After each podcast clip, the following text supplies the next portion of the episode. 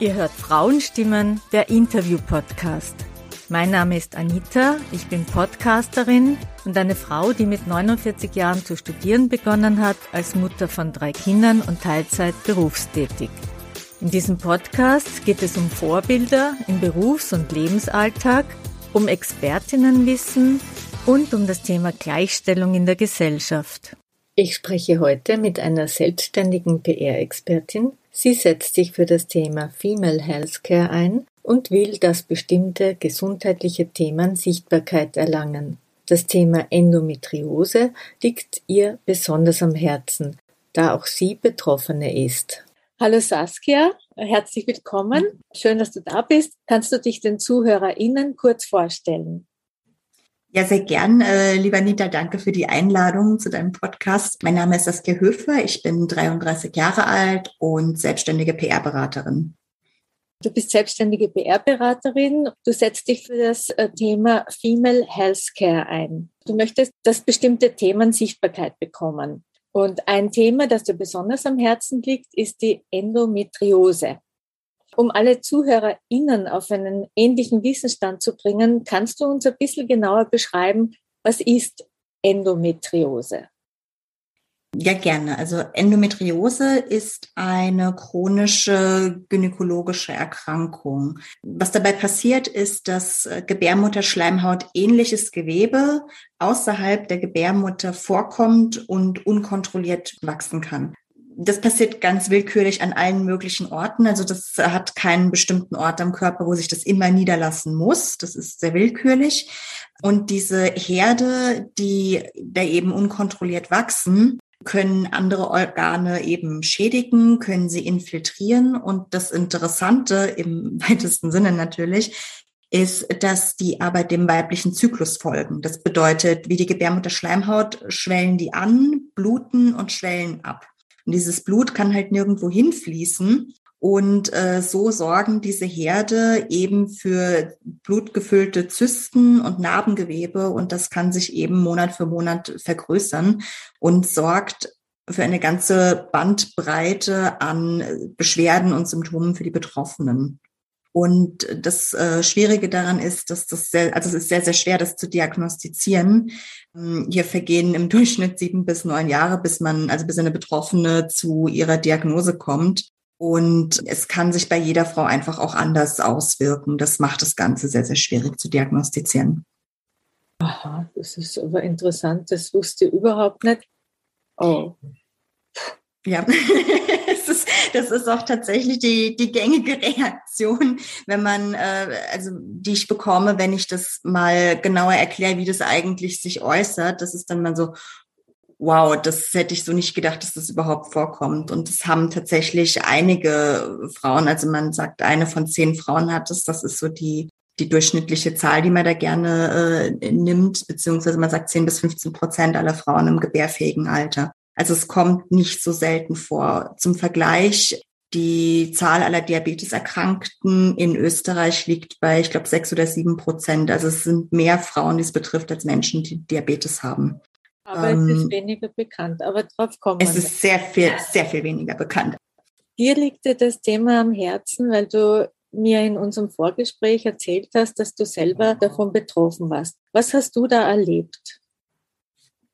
Ganz viele Dinge habe ich da erlebt, ungefähr genauso viele, äh, genauso viel Erfahrung gesammelt, wie die Krankheit wahrscheinlich auch Symptome hat. Auf der einen Seite habe ich äh, sehr viel Ignoranz erlebt dem Thema gegenüber, sehr viel Unwissenheit, sehr viel fehlendes gesellschaftliches Bewusstsein für für Erkrankungen, die Frauen betreffen, äh, selbst GynäkologInnen, die das Thema abtun, eine Gesellschaft, die sich immer noch äh, lustig macht, auch also Witze macht über das Thema die Tage oder ihre Tage oder so.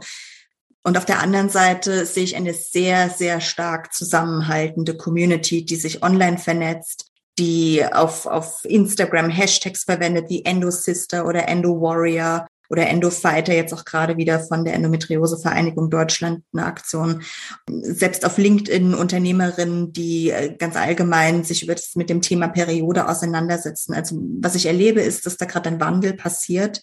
Und meine Hoffnung ist, dass dieser Wandel auch, auch Wellen schlägt bis zur Endometriose und da eben auch entsprechend für Aufmerksamkeit sorgt. Du hast vorhin auch genau. erzählt, dass es lange dauert, bis es zur richtigen Diagnose kommt. Warum ist es so schwierig, eine Diagnose zu erhalten? weil sich das bei jeder Frau einfach anders äußert. Also wir haben, ähm, ich habe ein, ein Projekt gemacht, äh, wo es darum ging, Endometriose stärker bekannt zu machen. Da werden wir wahrscheinlich später noch drüber sprechen. Und in diesem Team waren nur Endometriose-Betroffene und jede von uns hatte andere, andere Symptome und hat andere Arten, wie sich das äußert und hat auch andere Behandlungsmöglichkeiten, die sie in Anspruch nimmt. Das heißt, es ist schon mal im Gegensatz zu vielen anderen Krankheiten ganz schwierig, das über ein Schema zum Beispiel festzustellen. Also manche haben sehr starke Schmerzen, manche haben gar keine Schmerzen, aber sehr, sehr starke Blutungen. Manche haben Schmerzen auf der Toilette oder beim Sex oder bei der Verdauung. Also es gibt einen ganz bunten Strauß an Symptomen einfach. Und dazu kommt die Kombination aus mangelndem Bewusstsein, also selbst auch bei, bei Ärztinnen und vielen verbreiteten Annahmen, die wir als Gesellschaft auch so akzeptieren. Was ich damit meine, ist zum Beispiel, die Regel tut weh. Das gehört zum Frausein dazu ah, jetzt stell dir nicht so an oder lauter so Dinge. Also diese Kombination macht das Ganze, also gibt dem Ganzen viel Raum, einfach unsichtbar zu bleiben. Und wenn jetzt Frauen trotzdem natürlich zum Arzt gehen, und äh, das ist nämlich auch einer der Mythen, also viele, viele reguläre Gynäkologinnen können das auch gar nicht feststellen, dann bleibt die Krankheit eben auch häufig unerkannt. Und äh, hier ist Zuhören. Also Seiten, da, da wäre mein Wunsch auch an die Ärztinnen, einfach auch äh, richtig zuzuhören oder genau zuzuhören, weil oft hört man anhand der Beschwerden schon, ah, okay, da muss irgendwas Tieferes dahinter stecken. Das sagt übrigens auch äh, von dem, dem Dokumentarfilm, den ich begleitet habe zum Thema Endometriose, der Professor Keckstein, der Leiter des Endometriosezentrums aus Villach. Also primär geht es auch ums Zuhören, gar nicht so sehr ums Untersuchen bei Endometriose. Ich habe auch ein bisschen so nachgeforscht. Es gibt einige Kliniken und Endometriose-Ambulanzen, auch in Wien. Und seit 2002 gibt es eine Endometriose-Vereinigung Austria. Und trotzdem mhm. ist das Thema noch so unbekannt. Woran ja. liegt das? Das ist eine sehr gute Frage, die ich, die ich, äh, ich glaube auch, da gibt es keine einfache Antwort. Also es wird immer mehr gemacht. Äh, es gibt auf, auf Instagram gibt's Influencerinnen, die zum Thema Endometriose aufklären. Es gibt äh, leider halt sehr mangelndes gesellschaftliches Bewusstsein. Ich glaube, darauf geht halt vieles zurück. Es ist halt eine sich vor Schmerzen krümmende Frau, ist halt was, was unsere Gesellschaft scheinbar als äh, relativ normal akzeptiert. Äh, und interessanterweise geht das aber wieder zurück. Das ist ja früher oft, äh, ist Endometriose entdeckt worden, weil Frauen äh, Schwierigkeiten hatten, Kinder zu bekommen. Und da ist es dann meistens entdeckt worden. Also es ist durchaus eine systemische Frage, die da hier auch eine Rolle spielt, in der wir im Film ja zum Beispiel auch drauf eingehen wollten. Ähm, eine Anekdote, die ich da zum Beispiel erzählen kann, ist, eine Bekannte von mir hatte im Sommer den Fall, dass sie ins Spital gefahren ist, weil sie halt Schmerzen hatte. Sie hat gesagt, sie ist Endometriose-Patient und das medizinische Personal war überhaupt nicht geschult darauf. Die haben gesagt, ah, das sind Regelschmerzen. Und äh, also da fehlt völlig das Bewusstsein teilweise. Deswegen ist es auch, also es bleibt an vielen, vielen Stellen unerkannt und das macht die Aufklärung natürlich halt auch schwieriger ich habe vorhin ja auch gesagt, es gibt eine sehr stark vernetzte Community. Trotzdem ist es immer noch ein Nischenthema. Also auch das ist mit dem Grund, warum es halt eben nicht breit einfach anerkannt ist. Es gibt immer mehr Persönlichkeiten, der, der also öffentliche Persönlichkeiten, die sich auch äh, äußern und sagen, ich habe das das hilft natürlich. Also alles, was in irgendeiner Form äh, zu Bewusstsein führt, ist, ist gut und hilft. Aber es ist halt schon auch ein weiter Weg, bis das, glaube ich, Einzug findet in die Schulen oder bis, bis wirklich jeder weiß, was ist Endometriose, genauso was ist Diabetes. Und du bist auch eine Person, die sich dafür einsetzt und das Thema öffentlich sichtbar macht. Was war ausschlaggebend dafür, dass du dieses Thema öffentlich sichtbar machen wolltest? Naja, zum einen ähm, die Erkenntnis, dass ich als Patientin, und ich habe ja auch Endometriose, ähm, dass ich als Patientin keine äh, vollumfassende Gesundheitskompetenz, also im Englischen gibt es den Begriff äh, Health Literacy, also die Fähigkeit, äh, eine, eine fundierte komplett aufgeklärte Entscheidungen äh, und, und das Verständnis zu haben über meinen Gesundheitszustand und danach Entscheidungen treffen zu können. Äh, das habe ich nicht, wenn ich nicht alle Fakten kenne. Und die Einstellung manchmal von Menschen aus dem Gesundheitspersonal, dass die ich auch schon hören durfte, so zum Thema Endometriose, na ja, also das wenn, weil wüsste an ihrer Stelle nicht, ob ich, ob sie das wirklich wissen müssen oder ähm, das kommt so selten vor, das werden sie sicher nicht haben oder das kann man sowieso nur operativ. Also dieses Naysayer-Mindset, das, das hilft da nicht. Ich kann das auch nicht teilen. Und ich habe einfach festgestellt, ich möchte lieber alle Fakten kennen und darauf basierend Entscheidungen treffen, die meinen Körper betreffen, weil es ist mein Körper und meine Gesundheit und man hat ja auch nur diese eine. Und dass das einfach nicht geht, wenn, äh, wenn da halt sich jemand, äh, der da tatsächlich auch in der Position ist, mir da halt einzureden, das stimmt so nicht. Es gibt ja viele Patientinnen, die werden klein geredet, also die Geschichten, die man da hört, sind ja wirklich haarsträubend. Und ich habe schon immer einen sehr starken Drang nach Fairness gehabt, beziehungsweise halt einen, einen, äh, einen, Wunsch gehabt, mich auch dafür einzusetzen, dass es für alle möglichst fair ist. Und für Frauen ist es teilweise einfach nicht fair, wenn sie entweder auf die Psychoschiene geschoben werden, nur weil keine Erklärung gefunden wird, oder wenn ihn halt, äh, wenn sich halt jemand weigert, da ein Thema genauer zu verfolgen, einfach nur, weil er denkt, es ist so unwahrscheinlich.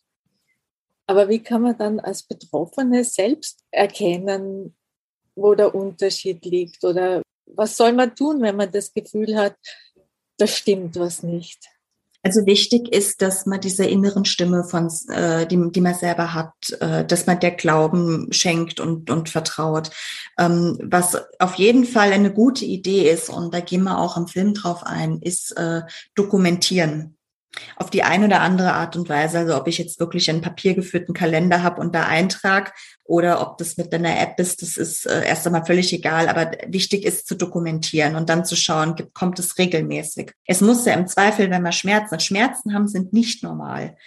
Vor allem nicht dann, wenn sie den Alltag einschränken. Also wenn sie dafür sorgen, dass man nicht mehr aufstehen kann oder dass man sich übergeben muss. Das sind Schmerzen, die sind nicht normal. Und das zu dokumentieren und dann festzustellen, wie verhält sich der Schmerz?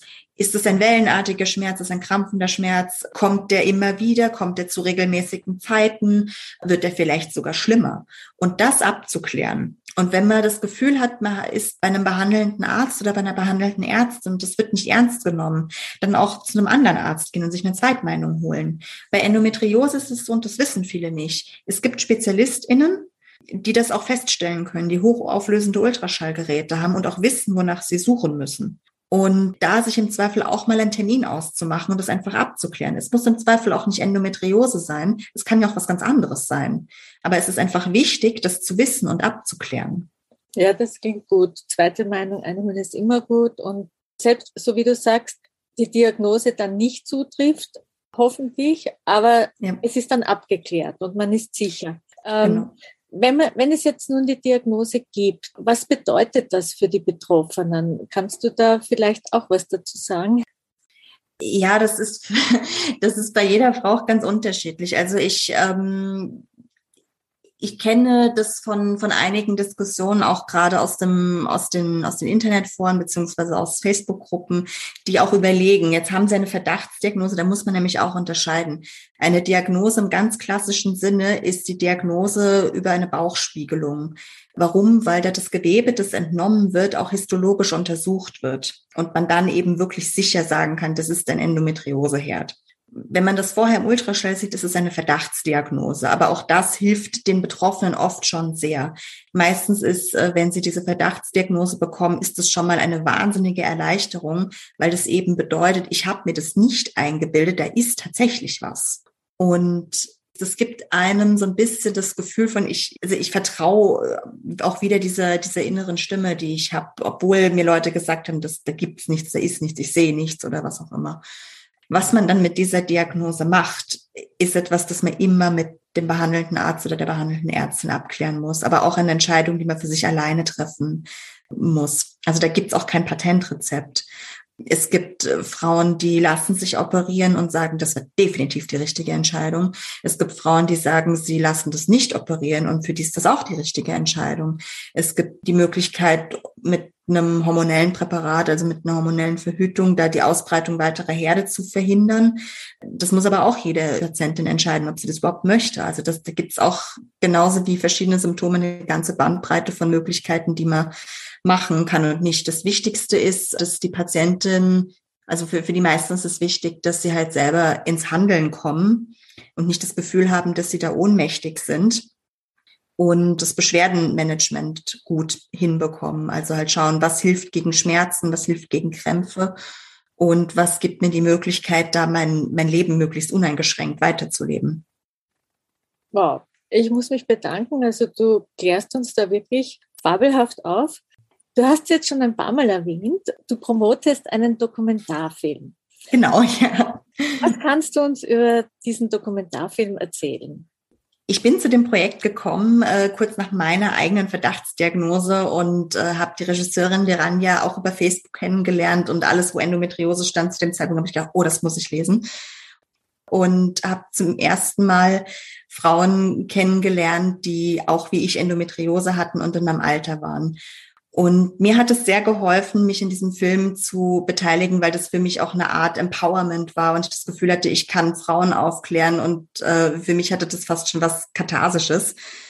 In diesem Film geht es tatsächlich nicht um uns, weil das wird oft gefragt, sondern es geht um drei Frauen, äh, die an ganz unterschiedlichen Punkten in ihrem Leben stehen und auch ganz unterschiedliche äh, Endometriose-Geschichten haben.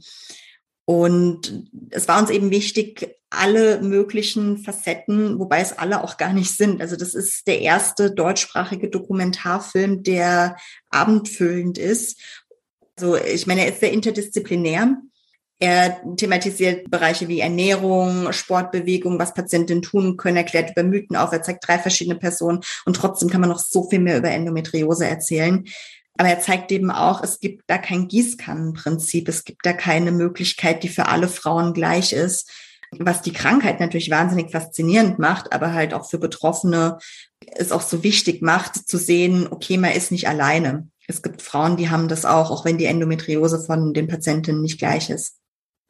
Ja, sowas ist immer hilfreich zu sehen, es geht anderen auch so. Du hast gerade was von gängigen Mythen gesagt. Welche Mythen sind das? Also den Klassiker haben wir ja auch vorhin schon thematisiert. Äh, die Regel tut weh, das gehört zum Frausein dazu. Das sind so gesellschaftliche Annahmen, die fast schon Mythen sind, nach denen auch viele Frauen äh, leben tatsächlich. Äh, noch ein weiterer gängiger Mythos ist die Heilbarkeit. Endometriose ist nicht heilbar. Es gibt gerade auch in der Komplementärmedizin oft Menschen, die haben ein Geschäftsmodell darauf ausgebaut und sagen, sie können Endometriose heilen. Das finde ich ziemlich perfide. Das stimmt einfach nicht. Also Endometriose ist nicht heilbar. Und es gibt natürlich noch weitere Mythen, über die wir auch im Film aufklären, aber einen, den ich auf jeden Fall noch thematisieren möchte, weil er sich auch emotional sehr stark einfach äußert, ist das Thema äh, Kinderwunsch. Endometriose wird oft assoziiert mit Unfruchtbarkeit.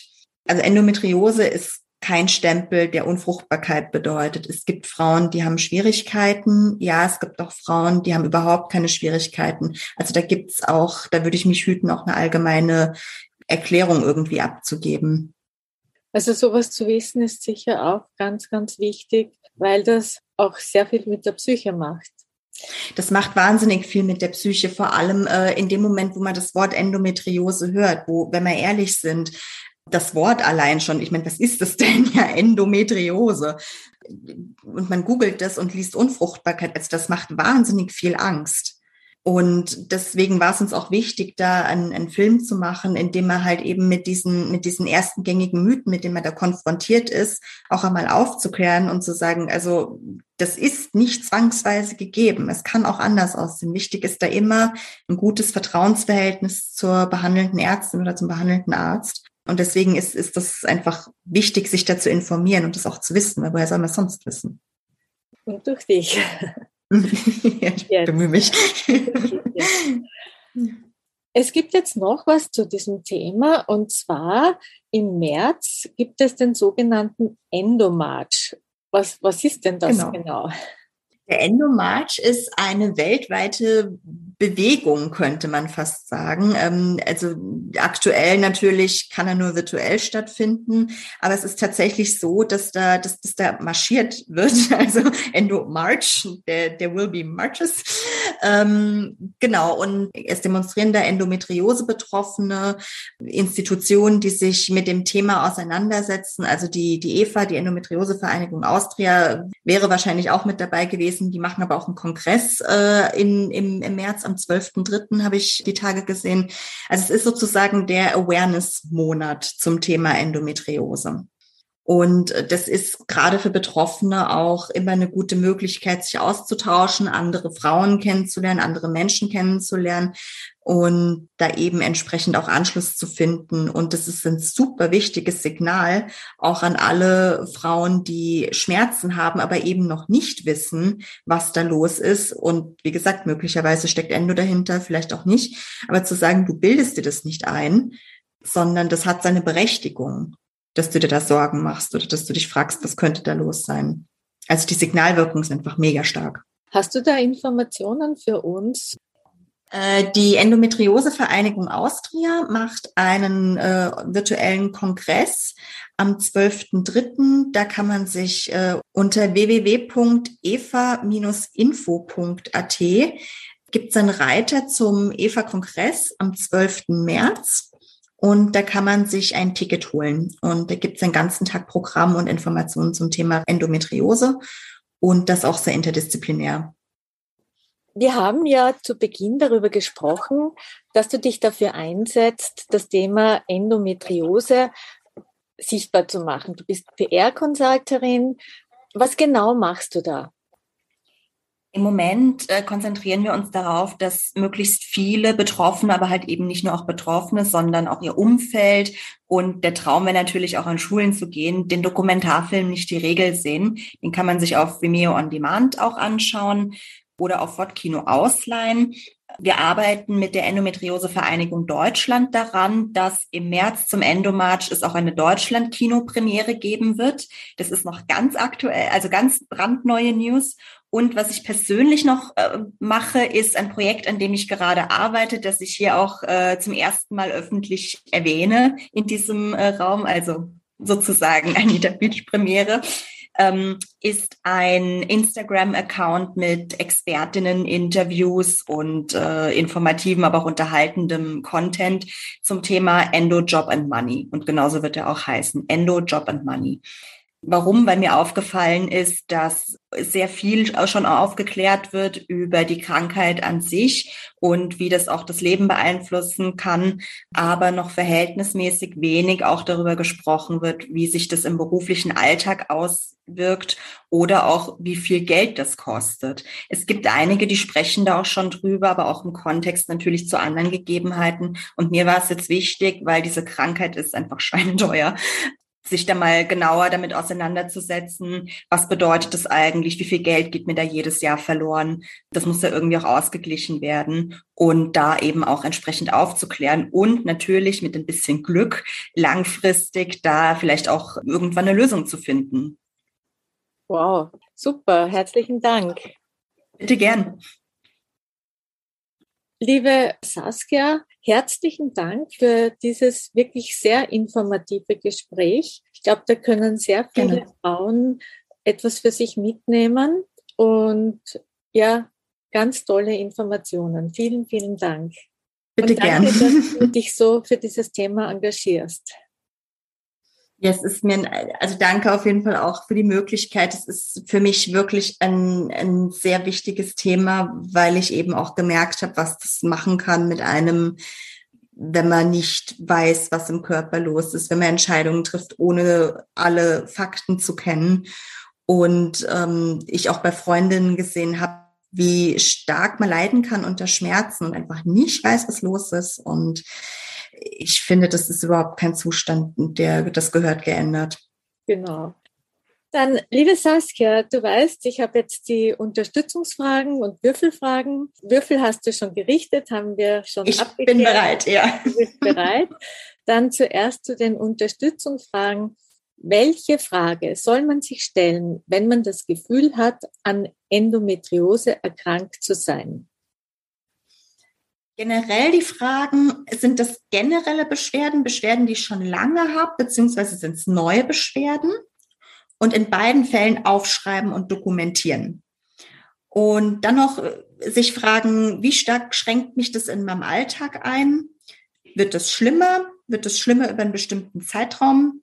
Und dann schauen, ob man sich einen Spezialisten suchen kann. Und auch da gibt's auf der Seite der EVA, also der Endometriosevereinigung Austria, gibt's eine Liste an zertifizierten Endometriosezentren. Sehr gut, das ist wichtig, danke. Die zweite Frage. Was aus deiner Erfahrung mit Endometriose kann hilfreich für andere sein? Die Erkenntnis, dass selbst wenn man sich schon länger auch mit dem Thema beschäftigt, es dann immer wieder neu erwischen kann. Reden und austauschen helfen sehr. Geduld mit sich selber haben, Geduld mit dem Körper haben. Und es kann immer wieder Kleinigkeiten geben, die einen an den Anfang zurückbringen. Aber immer wissen, man ist nicht alleine damit. Vielen Dank. Nun zu den Würfelfragen. Ja, oder bin ich jetzt schon gespannt? Ja, genau. Du darfst jetzt ja. drei Fragen aus sechs Themengebieten würfeln. Mhm. Okay. Soll ich würfeln? Kannst du. Ich würfel. Ja. Okay. Die vier. Die vier. Gesellschaft. Was kann Gendern in der Sprache deiner Meinung nach bewirken? Ich finde, Gendern in der Sprache zeigt sehr stark, wer ein Problem mit Veränderung hat. Mhm. Sehr gut. Bitte, dann das zweite Mal. Okay, ich würfel nochmal. Zwei. Zwei. Mhm. Politik. Was wünschst mhm. du dir von der Politik in Bezug auf Endometriose? Das ist ein super Thema. Äh, das ist nämlich gerade brandaktuell. Frankreichs Präsident hat Endometriose zur Chefsache erklärt. Und das wünsche ich mir für Österreich auch. Ich hätte gern ein Reha-Zentrum für frisch operierte Patientinnen, wie das in Deutschland üblich ist. Ich hätte gern, dass die Krankenkasse mehr Behandlung übernimmt. Und ich hätte gern, dass da allgemein mehr getan wird. Wow. Das ist eindeutig. okay. Ich sage Danke nach Frankreich. Das dritte Mal, bitte. Okay, das dritte Mal. Eins. Eins. Gleichstellung. Gleichstellung ist laut Global Gender Gap Report 2016 erst in 170 Jahren erreicht. Was denkst du, kannst hm. du dazu beitragen, dass es schneller passiert? Ja, no pressure. okay. Ähm, boah, gute Frage. Also ich glaube, dass jeder auf die eine oder andere Weise was beiträgt, entweder im kleinen Rahmen oder im ganz großen Rahmen. Also ich möchte auf jeden Fall weiterhin Frauen äh, über die Möglichkeit aufklären, wie sie mit ihrer Gesundheitskompetenz äh, gut umgehen können. Und Gesundheit ist ein Riesenthema, wenn es um Gleichstellung geht, weil auch da sind wir, sind wir nicht gleich. Äh, und Frauen leiden ganz still äh, darunter, dass einfach in der Medizin oft angenommen wird, ein Frauenkörper ist ein ähm, Mann-Punkt 2 Körper, was überhaupt nicht stimmt. Und ähm, Aufklärung da möchte ich äh, gern weiter vorantreiben. Ja, das, wie du sagst, das ist wirklich etwas, was längst geändert gehört im Bereich äh, Gesundheit und hoffen wir, dass das schneller geht als 170 Jahre, dass in dem Bereich sich was ändert. Das wäre sehr wünschenswert, ja. Aber wir, wir arbeiten dran. Wir arbeiten daran, genau. Wir tragen dazu bei. Und nochmals vielen herzlichen Dank für dieses Interview und für die Beantwortung der Fragen. Sehr gerne. Dankeschön für die Einladung. Alle Informationen über den Dokumentarfilm Nicht die Regel, den neuen Instagram-Account Endo Job and Money sowie die Informationen zur Veranstaltung des Endomarch findet ihr in der Beschreibung zur Folge. Das war Frauenstimmen, der Interview-Podcast mit Anita, wo ihr spannende und interessante Frauen kennenlernt, und Denkanstöße zum Thema Gleichstellung bekommt. Hat euch das Thema gefallen? Dann erzählt doch anderen davon. Ich freue mich auch, wenn ihr die Folge auf Facebook oder Instagram teilt oder anderen vom Frauenstimmen Podcast erzählt. Danke euch fürs Zuhören. Bis zum nächsten Mal.